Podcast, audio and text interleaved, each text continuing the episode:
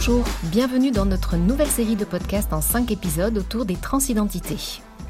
Aujourd'hui, nous retrouvons Lauriane, éducatrice spécialisée au CASSIS. Elle interroge Azur, qui nous parlera du changement d'identité, comment cela se passe concrètement?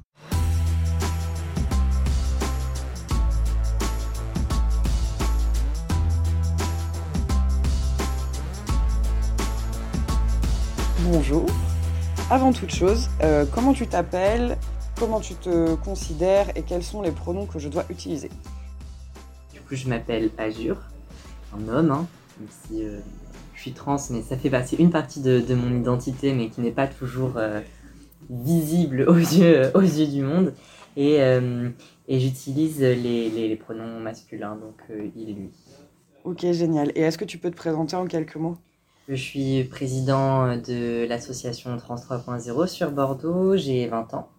Je me considère un peu euh, comme étant militant euh, pour, euh, pour les, les, causes tu vois, transidentité. Voilà, je suis en études en DUT de carrière sociale, animation sociale et socioculturelle, pour justement me professionnaliser dans, dans le militantisme, si on peut dire ça. Aujourd'hui, on avait envie de parler un petit peu des différents parcours de transition est-ce que tu peux nous, expliquer lesquels sont-ils? Il y a autant de, oui, de parcours qu'il y a de, personnes. Il y a tout ce qui est transition sociale, euh, transition administrative et transition médicale.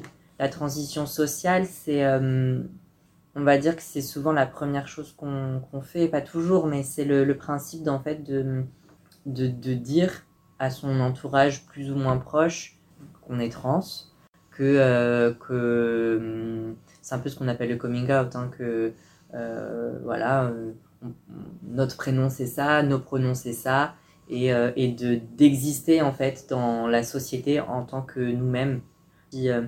malheureusement, à, l'heure actuelle, dans notre société, c'est très compliqué d'évoluer sans cette transition-là, mhm. parce que c'est les papiers officiels, c'est l'identité officielle, légale, et que dans, dans tout, absolument tout, euh, toute chose, on, a besoin de, montrer des papiers d'identité et que euh, euh, quand, quand on a une, une apparence différente de, nos papiers d'identité, ça peut être très très très compliqué pour l'emploi, pour le logement et plein d'autres choses.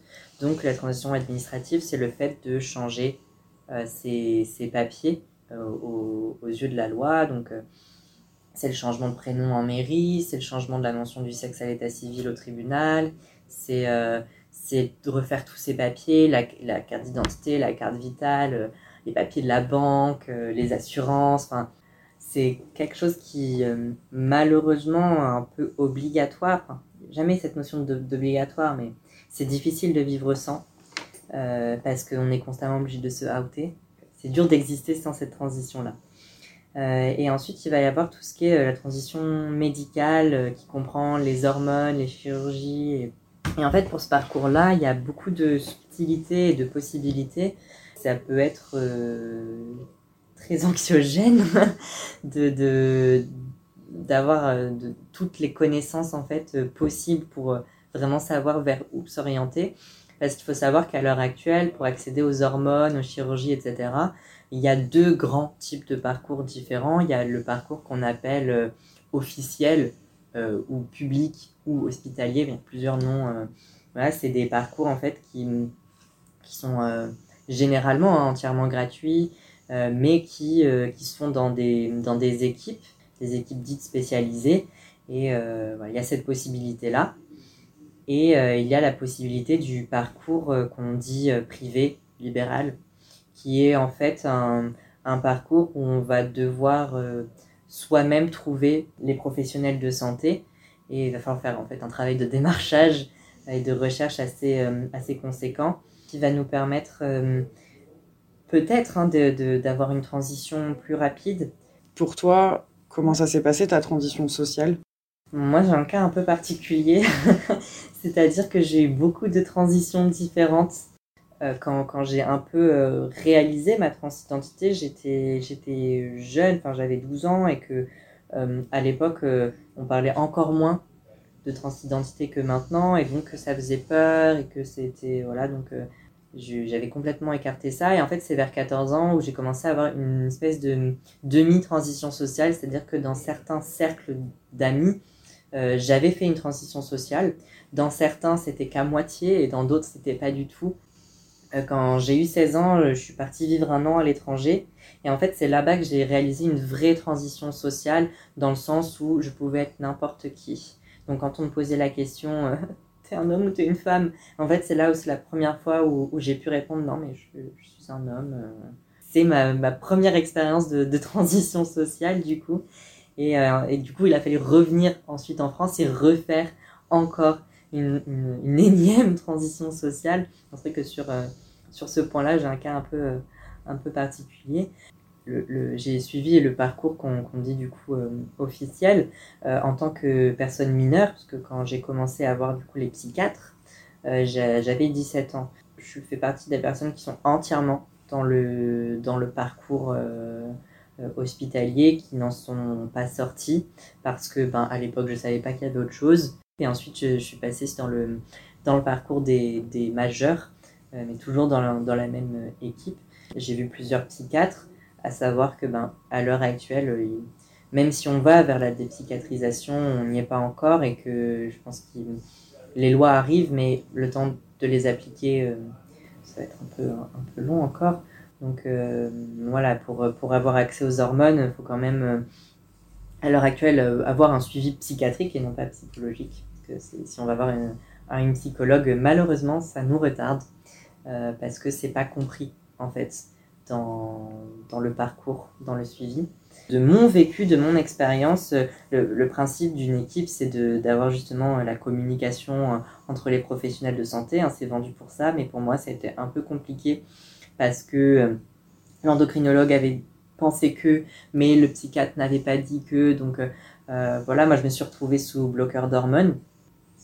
C'est pas très recommandé, quoi. C'est pas agréable, c'est pas très bon pour le corps. En fait, on t'a pas, on, ne t'a pas expliqué? Ouais, en fait, je, on m'a un peu dit, bah, c'est comme ça. Et dans ce que j'entends, en fait, de, de, de, mes proches, de mes amis, etc., c'est souvent, on n'a pas d'explication. Bon, après, j'ai eu euh, la chance d'avoir euh, d'avoir l'accès à, à, ces hormones.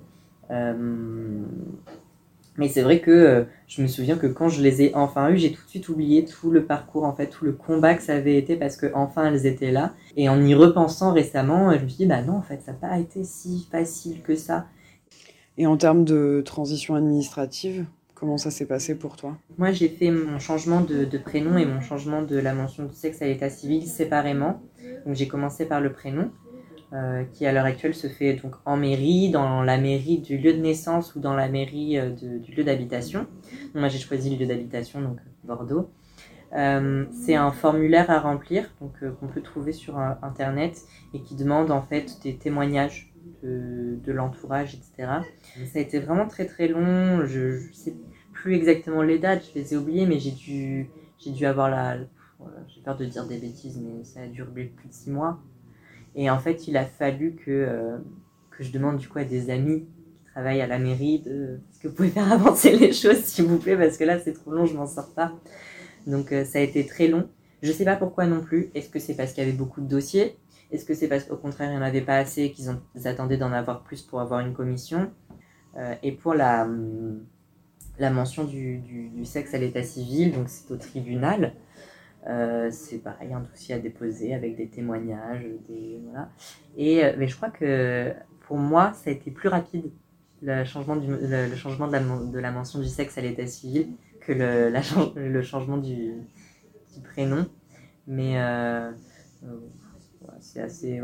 Au final, c'est relativement simple quand on sait ce qu'il faut faire, mais quand il faut rechercher tous les documents à remplir, les plus à jour. Tout le monde n'est pas super OK avec euh, le fait de remplir euh, des, documents, le fait de parler de, de, sa vie aussi, parce que ben, à chaque fois, c'est euh, voilà, je vous explique pourquoi je fais cette démarche, voilà ma vie. Il faut donner plein d'explications. En fait, il faut tout constamment, constamment, constamment se justifier. Et ça peut être fatigant aussi pour certaines personnes. Je sais qu'il y en a plein, qui, plein de personnes qui, qui ont du mal justement à faire cette transition administrative parce que ça demande beaucoup d'énergie, beaucoup de, de, mental, et que ben, c'est constamment un retour en arrière de voilà, il s'est passé ça dans ma vie, été comme ça, donc, donc voilà où j'en suis, donc s'il vous plaît,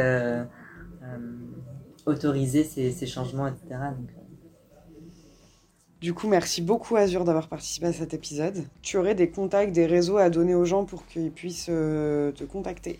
Oui, bien sûr. du coup, nous, euh, à l'association donc Trans 3.0, on a euh, on a un Facebook, Trans 3.0 hein, tout simplement. On a Instagram, tout simplement Trans 3.0 aussi. Et après, si euh, il y a vraiment un besoin spécifique, savoir une prise de rendez-vous, vraiment des entretiens individuels, etc. C'est tout à fait possible de, de nous contacter directement. Ok, génial, merci beaucoup. Merci beaucoup.